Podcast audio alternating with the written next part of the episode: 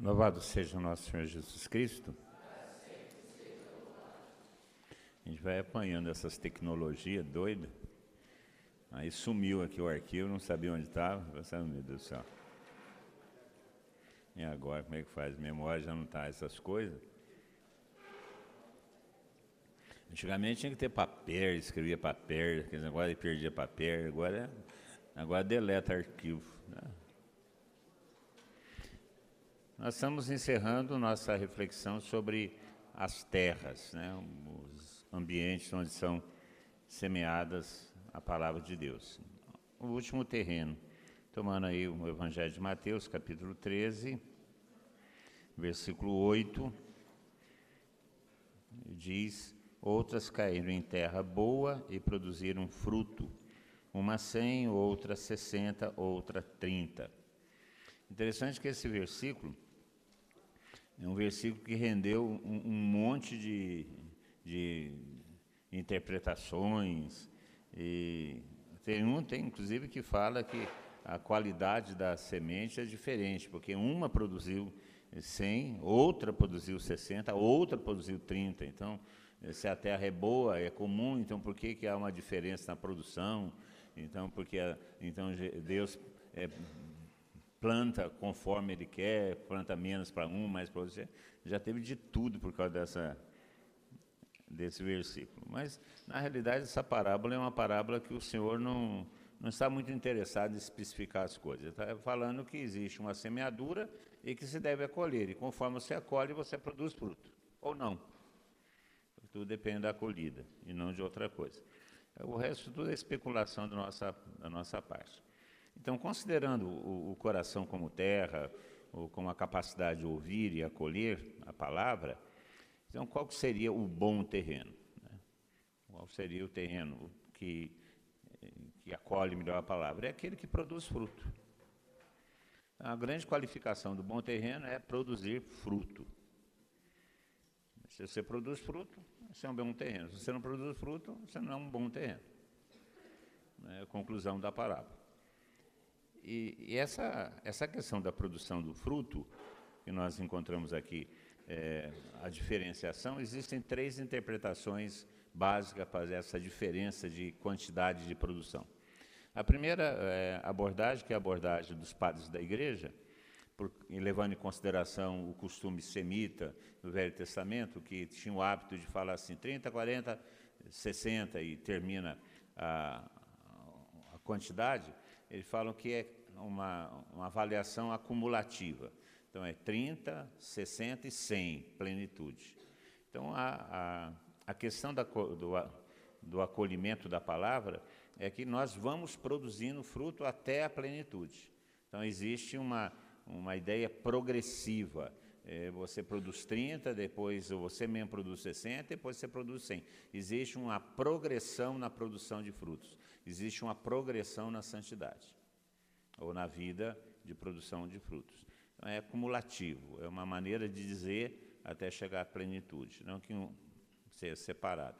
Essa é a maneira que os padres da igreja é, interpretaram, sobretudo os primeiros, São, São João Crisóstomo, é, interpretaram, uma maneira acumulativa. O terreno vai ampliando a sua produção até chegar à plenitude, que o 100 é o número total o que, que é mais que todos os outros. Existe uma outra interpretação também antiga a respeito dessa questão de 30, 60 e 100, que fala da totalidade. Não, não, interessa 30, 60 ou 100. Interessa que o terreno produziu tudo que ele podia produzir. E tudo que ele podia produzir era 30, então 30 serve. Porque o que interessa, e essa é a visão cristã, o que interessa não é a quantidade, mas é a totalidade. Se você tem um copo cheio d'água e tem um balde cheio d'água, os dois estão cheios, não interessa a quantidade. O que interessa é que os dois estão cheios. Então, aqui também é essa ideia. É, não é uma ideia quantitativa, é uma ideia de plenitude. 30, 60 e 100 significam a totalidade daquilo que aquela, aquele terreno, aquele coração pode produzir. Então, a gente não tem que ficar preocupado com isso. E depois existe uma terceira interpretação também, essa um pouco mais recente, que é a respeito das diferenças existem capacidades diferentes nas pessoas. Alguns têm a capacidade de 30, outros têm a capacidade de 60, outros têm a capacidade de, de 100. E isso acaba sendo, inclusive, um critério para a, as relações de comunidade. Não adianta você querer cobrar 100 daquele que só tem capacidade para 30. Ele tem que dar a sua totalidade. O 30 dele é o 100. Então é uma questão de capacidade, gente. Nós sabemos disso. Porque objetivamente é, tem diferenças na produção, e, mas o que interessa não, é a totalidade. Então um complementa o outro. Então, são três abordagens que existem a respeito desse 30, 60 e 100 e que são adotados na, na exegese do texto. O importante é que a terra boa produz fruto. E nós vamos ainda falar sobre o fruto um pouco mais à frente. Mas, levando em consideração que uh, o terreno é o coração, e o coração que produz fruto, eu estava pensando em falar sobre alguns corações que produziram fruto, que podem ser nossos modelos de coração. Que coração nós devemos ter para colher a palavra de Deus e produzir fruto? Bom, o primeiro coração, eu quero botar o coração da criatura. O primeiro coração é o coração de Nossa Senhora. Vamos lá para Lucas capítulo 1. É o coração de Nossa Senhora. Como é que é o coração de Nossa Senhora? O coração de Nossa Senhora é uma é um coração que está disposto a obedecer. Esse é o primeiro tipo de coração capaz de produzir fruto um coração que está disposto a obedecer. Isso é importante. Porque se nós não estivermos dispostos a obedecer, a, a, palavra de Deus não produzirá fruto no nosso coração, não produzirá fruto em nossa vida. Porque tudo se resume a isso, né? A vida cristã é a vida de obediência, por amor, obediência. Então, o coração de Nossa Senhora é um coração que está disposto a obedecer. Uh, o versículo 20, o versículo 38 fala isso. Maria disse: Eis aqui a serva do Senhor, faça-se em mim segundo a tua palavra. E o anjo se retirou de, de junto dela. Então, eis aqui a serva do Senhor. estou disposto. Isso depois de todo um, um diálogo estabelecido entre ela e o anjo. Ah, você ave cheia de graça. Aliás, é, é alegra-te, né? A palavra inicial do anjo é alegra-te. Né? E não abre como aparece em algumas traduções. Alegra-te, cheia de graça, o Senhor está contigo. Ela perturbou-se com essas palavras e começou a pensar qual seria o significado da saudação. O anjo progride. O anjo então disse: Não tenhas medo. Primeira coisa, para obedecer você não pode ter medo. Você imagina Nossa Senhora, né? uma situação daquela, né? Parece um anjo. A gente não sabe que anjo, como é que era esse né, se estava de camisola, se não estava, se tinha, né, se tinha asa ou não tinha, né? Isso tudo é nossa imaginação, né? Como é que esse anjo apareceu Nossa Senhora? E, e, e ela fica temerosa. Então não tenha medo, não tenha medo, não tenha medo. Nós temos que tirar da nossa frente o medo, que o medo impede a, a ação de Deus em nossa vida. Impede. Quando a gente tem medo é porque a gente não confia totalmente em Deus. Não é uma questão de temeridade. Se a gente tem a certeza da palavra de Deus para nós, é, por que, que a gente tem medo de cumprir essa palavra? A gente sempre quer fazer uma reservazinha, né? ter uma segurança. Né? É, não tenha medo, não tenha medo. Encontraste graça junto a Deus, conceberás e darás à luz a um filho, e lhe porás o nome de Jesus. Ele será grande e será chamado Filho do Altíssimo, e o Senhor Deus lhe dará o trono de Davi, seu pai. Ele reinará para sempre sobre a descendência de Jacó, e o seu reino não terá fim. O anjo utiliza a linguagem do Velho Testamento, que era a promessa messiânica que Nossa Senhora conhecia bem. Então, agora está por dentro daquilo que vai acontecer. É uma promessa de que uma virgem conceberia e traria o Salvador para o mundo. E agora o anjo explica para ela que ela é essa mulher. E seria uma experiência interessante a gente fazer. Nós, homens, não temos essa possibilidade, né? Mas já pensou, você que é moça e é mulher, e chega aí um anjo e fala para você, ó, oh, você vai ser mãe de Deus. Como é que você reagiria? Pum! Desmaia. Alguns entram em estado histérico, né? O outro sai correndo para contar para todo mundo, né?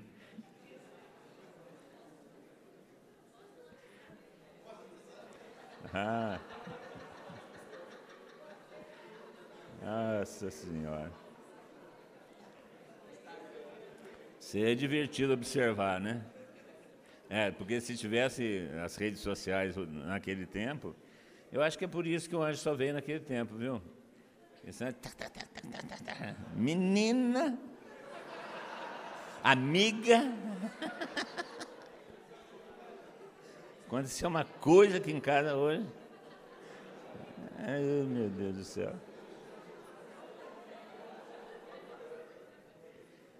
Maria então perguntou ao anjo: Veja que a, a questão desse coração disposto a obedecer não é uma questão de um coração ignorante, alguém que. Não, é, ela se informa, ela procura saber. Bom, o anjo se apresenta, ela tem receio daquilo, desconfia que aquilo seja alguma coisa, por isso ela tem medo. O anjo contra ela que ela foi escolhida, em contraste, graça foi escolhida Portanto, ela toma consciência de quem ela é. E aí o anjo conta a ela o projeto de Deus, vai ser mãe do filho de Deus, e, e ela então estabelece um diálogo, pergunta como vai acontecer. Ela não é uma pessoa ignorante. Ela sabe como é que os meninos nascem, sabe como é que nasce a criatura. Então ela pergunta, ela, a pergunta que ela faz não é uma pergunta de impedimento ao que Deus deseja dela, mas uma pergunta para saber como que Deus vai fazer, o que que Deus espera que ela faça. Então eu tenho que casar? E casar com quem? Né? Então o, o, anjo que vai explicar para ela: o Espírito Santo descerá sobre ti. E veja que quando ele fala o Espírito Santo descerá sobre ti, Nossa Senhora não tem consciência de quem é o Espírito Santo. Porque o Espírito Santo não tinha sido revelado ainda. Quem revela o Espírito Santo é Jesus Cristo. Como esse texto foi escrito depois, Lucas já coloca o Espírito Santo. Provavelmente o anjo deve ter falado: o Espírito do Senhor descerá sobre ti, que é a linguagem do Velho Testamento. Descerá sobre ti e o poder do Altíssimo te cobrirá com tua sombra. Por isso, aquele que vai nascer de ti será chamado Santo Filho de Deus. Também Isabel, tua parenta, concebeu um filho na sua velhice. Este é o sexto mês daquela que era chamada estéreo, pois para Deus nada é impossível. Nossa Senhora estava questionando como é que vai ser isso. Aí vem e fala assim: o Espírito virá sobre si. Não, olha, presta atenção. Isabel, que não tinha possibilidade nenhuma, eh, agora está grávida, porque para Deus nada é impossível. Então, tomando conhecimento de todas as coisas, refletindo sobre todas as coisas, ponderando sobre todas as coisas, Maria diz: Eis aqui a serva do Senhor. Então, existe uma obediência, obediência a partir do conhecimento das coisas. E aí há uma adesão de coração, um desejo de coração de realizar aquilo que Deus propõe. Esse é o coração que está disposto a obedecer. Não é um coração que vai de maneira é, imprudente, de maneira irresoluta, de uma maneira é, de qualquer jeito. Para, não, ela reflete, pondera, pensa, é, aí decide. Então, esse é o coração que, que é um coração que produz fruto. Ainda no, de Maria, no capítulo 2, nós encontramos no versículo 5, capítulo 2. Aliás, no capítulo 5, não, capítulo 51, capítulo 2.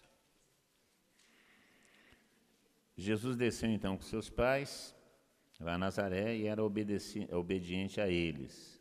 Sua mãe guardava todas essas coisas no coração. É, é o fato de Jesus Cristo, com 12 anos, que ficou perdido no tempo. E aí, quando eles encontram, voltam, Jesus foi, eles levaram Jesus para o Bar Mitzvah, a apresentação ao templo. E quando eles voltam, eles perdem Jesus Cristo, que fica no meio da turma, depois eles voltam, se encontram com ele, aí Jesus desce com eles para, para Nazaré, e que é onde ele morava, e era obediente a eles. Existe uma experiência de obediência natural de Jesus Cristo. Aí sua mãe guardava todas essas coisas no coração. O coração de Nossa Senhora é um coração que guarda todas as coisas, ou seja, um coração reflexivo e de memória. Gente, nós temos que nos lembrar sempre dos benefícios que Deus fez em nossa vida. Você já pensou aonde você estaria se Deus não te resgatasse?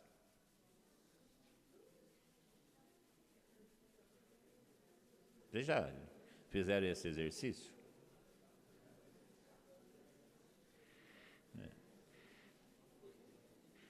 Provavelmente nós estaríamos aqui. Estamos enfiados em alguma, em alguma coisa sem grandes significativos, se Deus não nos resgatasse. Não obrigatoriamente estar aqui. Você poderia estar, Deus te resgatou, você poderia estar numa outra comunidade, numa outra atividade pastoral, numa outra atividade missionária, mas você estaria com Deus. Se Deus, mas se Deus não tivesse resgatado, aonde você estaria? Não necessariamente na farra, na, na ser vergonhice, no pecado, mas provavelmente numa vida sem significado. Provavelmente. Aliás, provavelmente não, certamente. Porque já que o significado é só, na, só em Deus, então, se nós não nos encontrarmos com Deus, nossa vida não tem significado. Né? Aliás, o que me trouxe para a fé não foi uh, o abandono da vida errada, porque eu sempre soube que eu vivia uma vida que não era muito correta. Inclusive, humanamente falando, corria o risco de ser preso, porque eu mexia com drogas, podia ser, corria o risco de ser preso. Então, eu sabia que eu estava fazendo uma coisa é, fora da lei. Né? Mas o que me trouxe para a fé não foi um problema de é, abandonar drogas, abandonar, foi o sentido da vida. Quando me perguntaram o que, que eu ia fazer com o resto da minha vida, eu falei assim: é, preciso dar uma resposta a isso. Então, Deus me resgatou da falta de sentido de vida. E esse, eu não posso esquecer disso. Eu tenho que fazer memória disso. Então, Nossa Senhora guarda as coisas no coração. Um bom coração, um coração produtivo, é aquele que faz memória das coisas de Deus. É aquele que não deixa a ação de Deus ser esquecida. E nós esquecemos com muita facilidade. Nós somos ingratos. Um coração que não esquece não é ingrato. Um coração que esquece é um coração ingrato. Nossa Senhora não esquecia. E mais, essa, essa memória de Nossa Senhora é uma memória reflexiva. Ela reflete sobre esses fatos constantemente. Aliás, Nossa Senhora viveu aquilo que é chamado por Thomas Merton o ideal da vida cristã, que é a contemplação da verdade. Thomas Merton, num livro dele chamado Homem Novo, eh, fala isso, que a vida cristã é a contemplação da verdade. A perfeição da vida cristã é a contemplação da verdade. Porque só é possível se apropriar da verdade pela contemplação. E Nossa Senhora vivia a perfeição da vida cristã, porque ela contemplava a verdade todo dia. Trocava a fralda na verdade, ensinava, dava mamar para a verdade. É? Ensinava a verdade a andar, a verdade a falar. Era ela que fazia isso. Então ela contemplava fisicamente a, a verdade. Então, e ela, gente, eu fico imaginando Nossa Senhora, né? Ela sabe quem é o pai, sabe de quem ele é o filho, né? Porque é a mulher que sabe quem é o pai. O, marido supõe que seja seu. Hoje em dia, com DNA, é fácil comprovar. Mas até bem pouco tempo era complicado. O marido supunha que o filho era seu pela honestidade da mulher. Né? Porque era que falava, o filho é teu. Então, Nossa Senhora sabe de quem é o filho. E, e ela contempla esse mistério todos os dias. Fala assim, aquele bichinho que está berrando ali por falta de mamar é Deus. Pensar. Pelo amor de Deus. Eu andava em casa, mas sem, sem fazer muito barulho, né? Porque o homem estava dormindo. Então, é, é a, a, reflexão. Tem, uma, tem um, um, um vídeo que me mandaram esses dias de uma liturgia oriental, uma liturgia da, da ucraniana, e tem um canto, é lindo, é lindo, é lindo. Está em ucraniano, mas tem a, a legenda é Nossa Senhora cantando para o menino Jesus dormir. Mas é uma coisa fantástica. Dorme o menino, chama Nossa Senhora, chama Nossa Senhora, chama Jesus Cristo de minha estrelinha. É uma coisa fantástica. Não, Nossa Senhora tem essa, esse coração, esse coração de memória e esse coração reflexivo. Esse é o bom coração. Capaz de perceber nas coisas os sinais de Deus capaz de perceber a vontade de Deus nas coisas, nos fatos, nos acontecimentos, guardar na memória as coisas que Deus faz. Esse é o coração de Nossa Senhora, que é um modelo de coração que produz frutos. Um outro modelo é, é o modelo de Jesus Cristo, nós não podemos escapar disso. Aí em Mateus capítulo 11. Mateus capítulo 11. Vocês conhecem esse texto fácil, né? Vinde a mim, vós que estáis cansados e fatigados, que eu vos aliviarei. Não é isso? Mateus 11?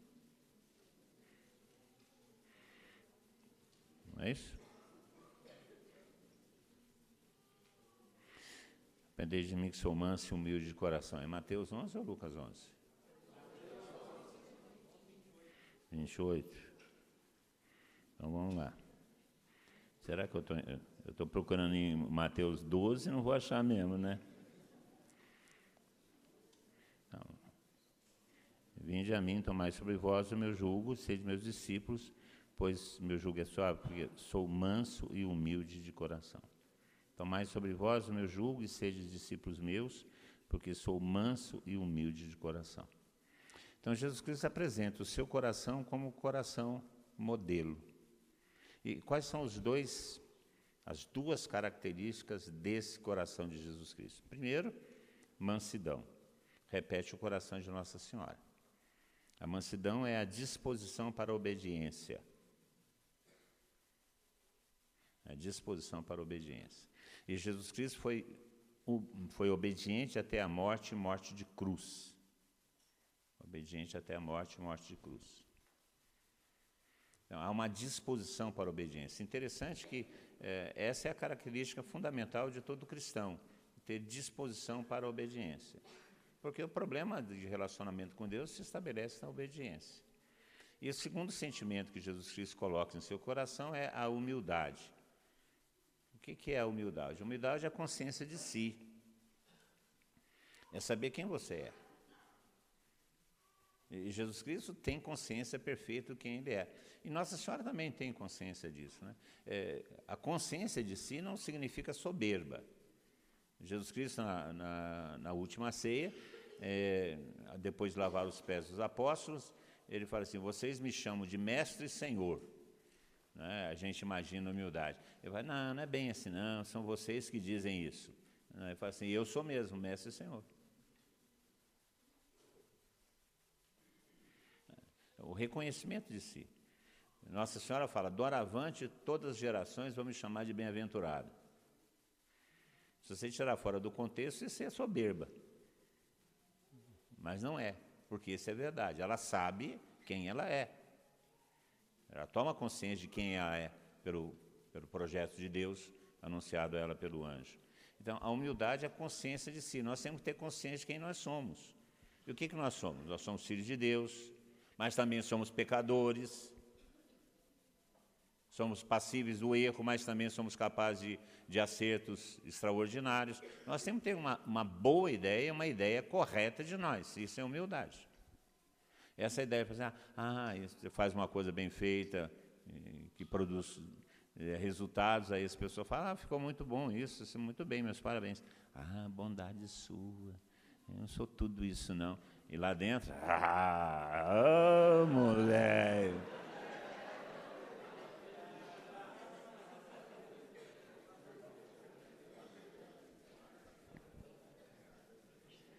É muito mais fácil você falar assim, foi bem feito mesmo, fiz, caprichei, deu certo, e daí? É um caso evidente, graças a Deus, porque Deus é bom, porque Deus cooperou, você atribui a quem é de direito, mas você não vai negar aquilo que você fez. Gente, essa ideia que a gente tem de humildade é uma coisa Aliás, é, é, todo mundo que se diz muito humilde, na realidade, tem um problema grande de orgulho. Porque a humildade é reconhecer que você é, que você fez, de certo e de errado. E, e aí você está disposto a dar graças a quem é de direito. Você é, ca é capaz de fazer as coisas bem feitas? Sim, graças a Deus. Mas se as coisas são bem feitas através de você, sim. Qual é o problema de admitir isso? Então, nossa, o coração de Jesus Cristo é manso, é disposto à obediência. E, ao mesmo tempo, é um coração que está disposto a reconhecer quem Ele é, o conhecimento de quem Ele é. É isso que ele está falando, é esse que nós devemos ser. Mansos, dispostos à obediência e com a consciência de si. Porque na vida espiritual tem, tem um problema sério que está ligado à humildade, que chama-se filáusia, que é o amor excessivo a si mesmo disfarçado de amor aos outros.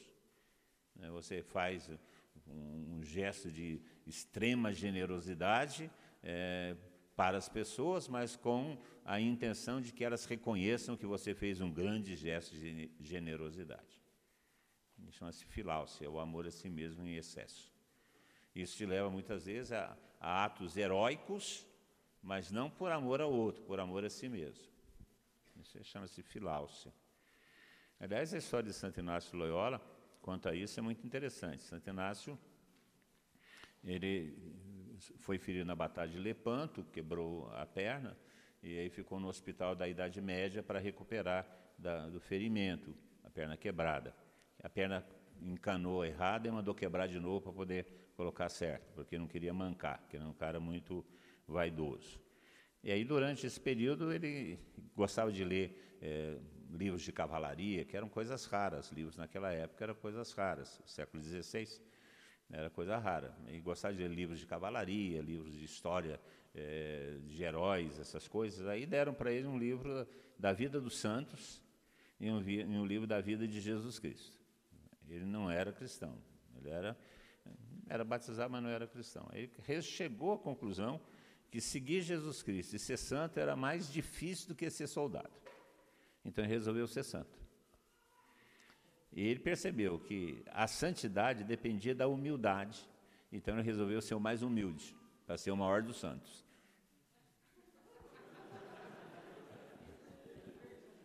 Bem, bem característico, né? Já que é para ser santo, vamos ser santo que preste, né? Então, você é o maior santo. E aí, para ser humilde, ele tinha que servir os mais humildes. Ele escolheu, então, ir servir de servente num, no hospital de tuberculosos. Agora, vocês imaginam um hospital de tuberculosos da Idade Média. Como é que era esse negócio? E aí, num, num serviço daqueles lá, um tuberculoso cuspiu no rosto dele, uma escarra de, de sangue, e, e falou assim para ele: Você não está me servindo, você está se servindo de mim. Aí ele pensou em se matar. Ele foi para a beira do rio para se matar e Deus aí falou com ele. Aí ele virou santo, e um grande santo. Né? Atingiu a sua santidade por outros meios. Mas por quê? Porque ele estava querendo se servir do outro para espelhar a sua humildade. Isso é, é, é, é isso que é a filáusia. A questão é o interior. Então, o coração de Jesus Cristo é um coração manso, disposto a obedecer, e um coração humilde. Como é que nós, qual que é o caminho que nós fazemos para chegar a esse coração? Tem dois caminhos, ou dois caminhos que se completam. O primeiro, vamos dar uma olhada lá na carta de São Paulo aos Filipenses.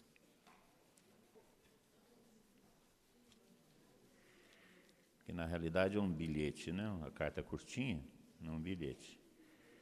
Carta de São Paulo aos Filipenses.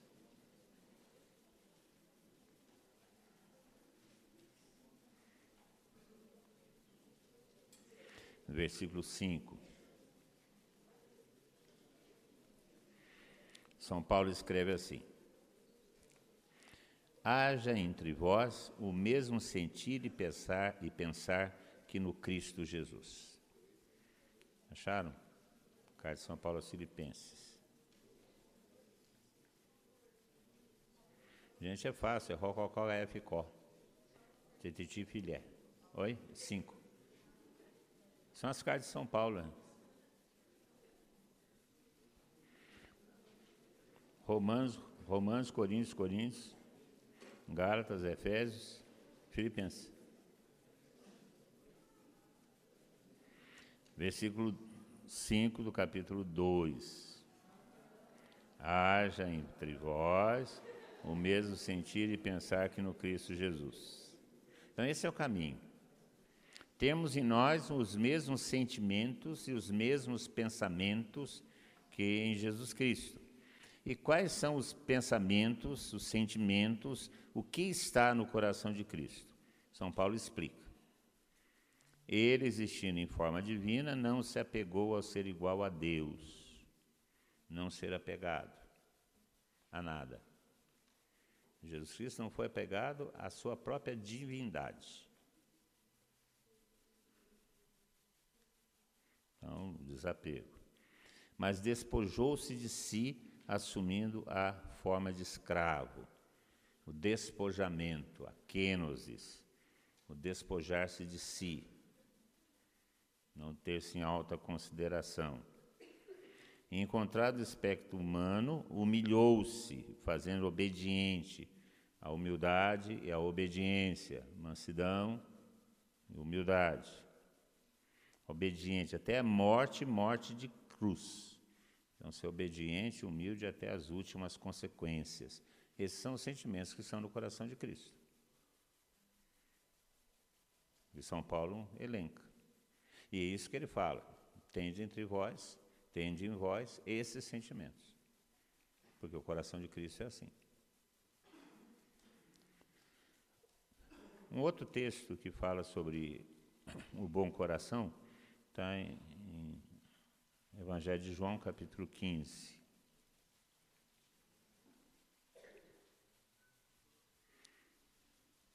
É um texto também bem conhecido.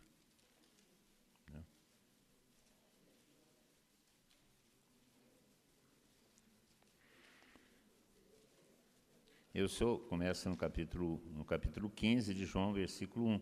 Eu sou a videira verdadeira e meu pai é o agricultor. Todo ramo que não dá fruto em mim, ele corta, e todo ramo que dá fruto, ele limpa para que dê mais fruto ainda. Vós já estáis limpos por causa das palavras que eu vos falei. Permanecei em mim e eu permanecerei em vós.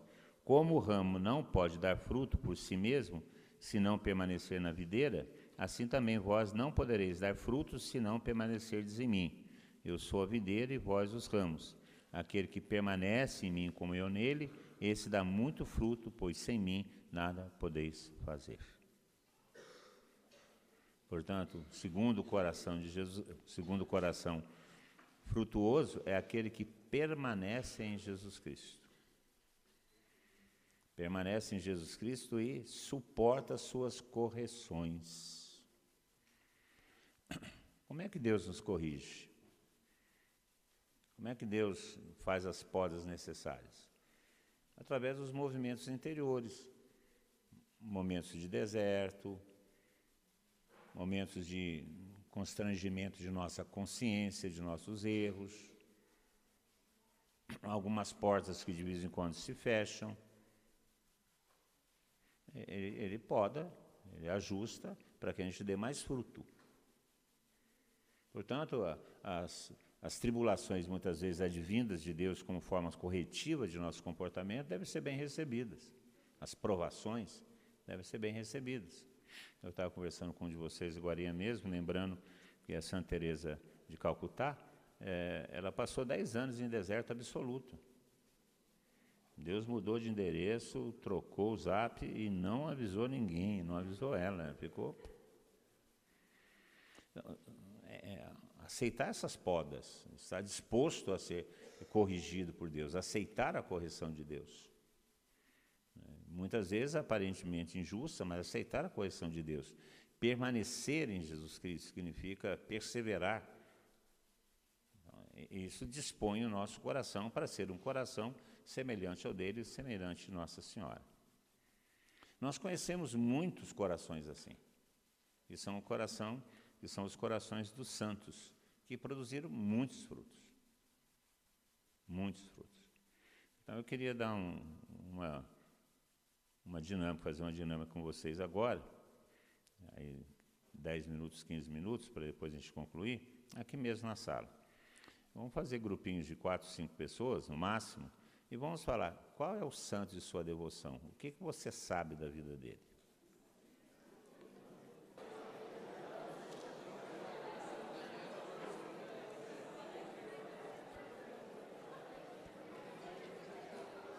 Pronto?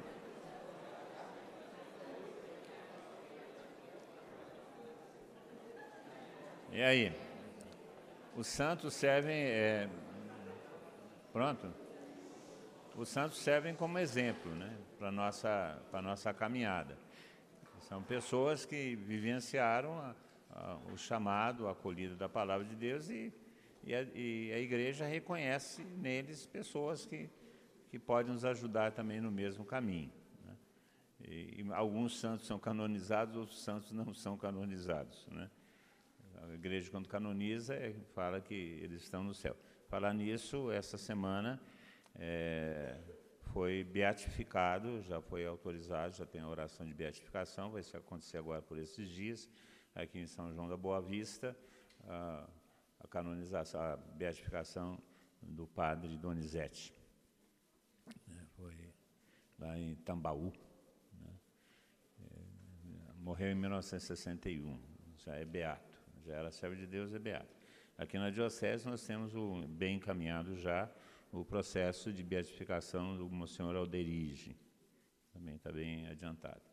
Na Canção Nova, um, um, um manifesto de canonização do padre, do padre Léo também está bem adiantado. Né?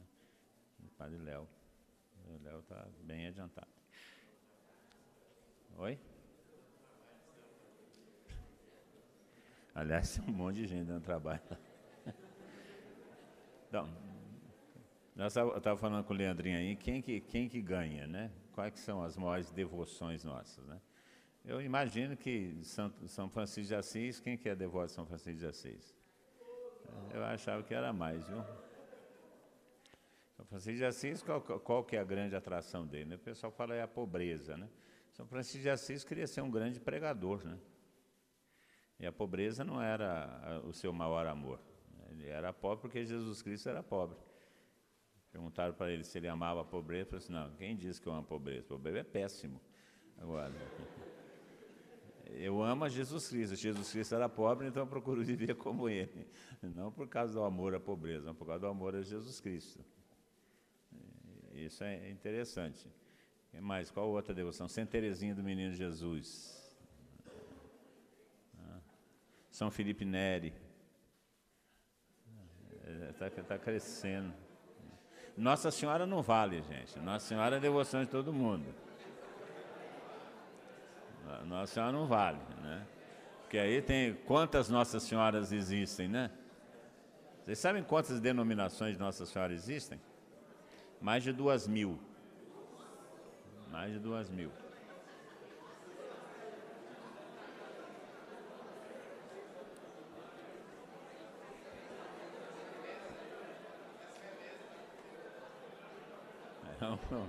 Já pensou a briga que é? Então Nossa Senhora não vale. Qual que é a outra devoção, outro santo de devoção? São João Paulo II, esse é santo de juventude, né? São Padre Pio, né? São João Bosco, são os santos, os santos da juventude que, eh, aliás, o diabo andou falando que para uma beata que detestava São João Paulo II e São Padre Pio, porque os dois eh, atraem juventude. Né? E São João Bosco foi o primeiro santo de, de juventude, né? São Bosco, fundador dos Salesianos, né? Tem grande obra. Né? Então, os santos servem para isso. Meu santo de devoção é Santo Inácio Loyola. Eu gosto de Santo Inácio. Então, eu, aprendi, eu, li, eu acho que eu sou devoto dele porque eu li uma, a, a vida dele quando eu era moleque e fiquei impressionado com a, com a história dele e fiquei devoto. Mas não sou muito firme, não, né? De vez em quando a gente reza para outros santos também. Né? Eu fui criado com os salesianos, né? durante a, estudei no colégio interno salesiano, fiz oratório festivo, então a história de São João Bosco também, São Domingos Sávio, né? que é o, o São João salesiano, São Luís Gonzaga, isso também tudo são santos jovens, né? Agora, Santo Antão, tem alguém que é devoto de Santo Antão? Um, olha só. Olha só. São Jerônimo. Tem uns santos que a gente não. É, não, não já não, não tem mais, né? Tem São Paulo VI, né, que foi, foi canonizado também, Paulo VI. Então, a, a função dos santos na nossa vida cristã a função do santo na nossa vida cristã é ajudar no caminho. Eles não podem ocupar de maneira nenhuma, a devoção a santos não pode ocupar de maneira nenhuma uh, o centro da nossa fé, que é a fé em Jesus Cristo, Filho de Deus, nosso Senhor, né, na Trindade, que é o conteúdo de nossa fé. Os santos nos ajudam, os santos nos ajudam a olhar o caminho. E conhecendo a história dos santos, a gente pode imitar ah, os seus comportamentos, a maneira como eles viviam a vida e como eles enfrentavam as dificuldades. Então, a devoção dos santos faz parte da nossa, nossa catolicidade, porque são corações abertos que receberam a palavra de Deus e produziram frutos, e frutos que permanecem até hoje.